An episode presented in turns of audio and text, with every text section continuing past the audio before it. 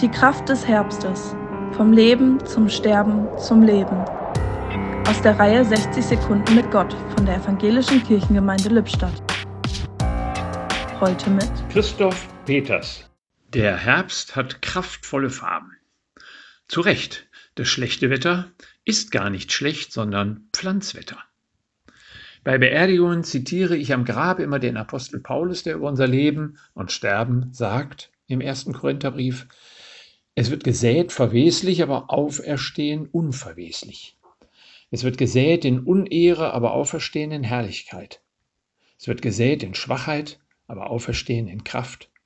Es wird gesät ein natürlicher Leib, aber auferstehen ein geistlicher Leib. Was für ein starkes Bild. Ein natürliches, ein nachhaltiges, aber vor allem ein demütiges. Das, was wir hier leisten und sind, ist schwach, wird verwesen, ist ganz natürlich und meist nicht besonderer Ehrenwert. Da hilft auch kein Aufplustern und keine Wichtigtuerei.